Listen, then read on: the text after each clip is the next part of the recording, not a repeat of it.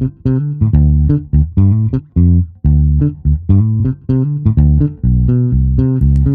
liebe Zuhörende.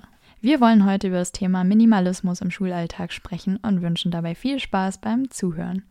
Wie heißt es so schön, weniger ist manchmal mehr. Und genau so handhaben es viele im Alltag. Weniger Sachen, weniger Aufgaben, weniger Verantwortung, denn Minimalismus liegt im Trend. Entgegen dessen ist der Schulalltag von Lehrkräften oft überfüllt mit Aufgaben. In diesem Podcast erhalten Sie Tipps, an welchen Stellen Sie den Minimalismus auch im Schulalltag integrieren können und dennoch Ihren Anspruch an den Unterricht gerecht werden können. Viele Leute kennen Marie Kondo, die Aufräumexpertin. Wer Marie Kondo verfolgt hat, der weiß, die Herausforderung unserer Zeit ist nicht das zu wenig, sondern das zu viel. Auch im Schulalltag ist weniger manchmal mehr. Vor allem weniger Arbeit würden wir uns oft wünschen. Aber an welchen Stellen lässt sich unser Aufwand minimieren? Und wo ist es sinnvoll, die Aufgaben auf ein Minimum zu reduzieren, ohne dass die Qualität leidet? Werfen wir zuerst einen Blick auf die Unterrichtsvorbereitung. Manchmal kann es helfen, weniger Perfektionismus an den Tag zu legen und mehr Menschlichkeit walten zu lassen. Die meisten kennen diese perfektionistische Ader nur zu gut beim Austüfteln durchdachter Stunden oder beim Erstellen eigenen Unterrichtsmaterials verbringen Perfektionisten viele, viele Stunden am Schreibtisch. Dabei kann sich die Vorbereitungszeit schnell ins Unermessliche ausdehnen. Und in dem Fall sollten Sie sich Folgendes vor Augen führen.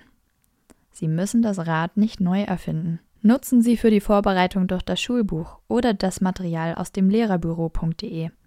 Das wurde von Profis erstellt und entspricht dem Standard, auch wenn es nicht ganz mit den eigenen Ansprüchen einhergeht. Denn was macht guten Unterricht letztendlich aus? Eine wichtige Komponente ist auf jeden Fall die Lehrerpersönlichkeit. Eine gut ausgeruhte Lehrerin oder ein Lehrer kann ihren Schülern und Schülerinnen bestimmt mehr beibringen als das schönste Material oder die detaillierteste Planung. Geben Sie bei der Vorbereitung am besten nicht mehr als 89 Prozent oder vielleicht sogar noch weniger. Der Rest wird einfach improvisiert. Wegen Unterrichtsstörungen oder anderen unvorhersehbaren Vorkommnissen schaffen sie die restlichen 11 Prozent sowieso nicht. Übrigens, ein unnötig hoher Arbeitsaufwand ist es, sich für jede Unterrichtseinheit ein Differenzierungsangebot für schnelle SchülerInnen zu überlegen. Praktischer ist es doch, einmalig ein Repertoire an Angeboten anzulegen, das immer genutzt werden kann. Hier eignen sich Materialien, die grundlegende Fähigkeiten fördern. Das kann ein Leseangebot, Rechenspiele, ein Bewegungsangebot oder auch mal etwas Kreatives sein. Als quantitative Differenzierung reicht es oft auch, den fertigen Kindern zu erlauben, dass sie mit einem Partner üben oder kontrollieren können. Wenn Sie die Unterrichtsvorbereitung also genauer betrachten, lässt sich dort eine Menge Zeit einsparen. Schauen wir jetzt auf den Unterricht selbst und die Methoden. Kurz gesagt, setzen Sie weniger Methoden oder mehr Übung ein. Selbstverständlich möchte man seiner Klasse einen abwechslungsreichen Unterricht bieten. Aber kommen nicht oft die grundlegenden Dinge zu kurz? Vielleicht sollte man sich als Klassenlehrkraft einmal zurücklehnen und überlegen, welchen Schwerpunkt man setzen möchte. Insbesondere schwache Schülerinnen profitieren von wiederkehrenden Methoden. Je jünger die Kinder sind, desto mehr brauchen sie diese Wiederholung. Und ganz nebenbei entlastet man sich als Lehrkraft selbst, da nicht immer alles neu erfunden und erklärt werden muss. In den regelmäßig wiederkehrenden Einheiten wissen die Schüler und Schülerinnen, wie der Hase läuft. Beispiel für solche Schwerpunkte können sein Wort des Tages oder Satz des Tages. Legen Sie sich einige wiederholende Methoden zurecht, die Sie auf alle Themen anwenden können variieren Sie diese von Zeit zu Zeit, damit es für Sie selbst und die SchülerInnen spannend bleibt. Das gilt auch für Lesestrategien. In den ersten beiden Jahrgangsstufen reichen zum Beispiel wenige Lesestrategien. Diese werden immer wieder an verschiedenen Texten eingeübt. Und auch beim Kopfrechnen können Sie bei der Vorbereitung einiges an Zeit sparen.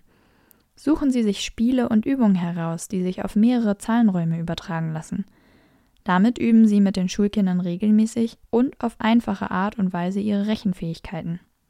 Kommen wir zum Unterrichtsmaterial. Wenn Sie weniger Unterrichtsmaterial einsetzen, haben Sie auch mehr Übersicht. Natürlich braucht man eine gewisse Anzahl an Heften in einem Fach. Aber nehmen wir einmal Deutsch. Merkheft, Übungsheft 1 und 2, Buchstabenheft, Lernwörterheft, Geschichtenheft, Tagebuch und äh, fehlt noch was?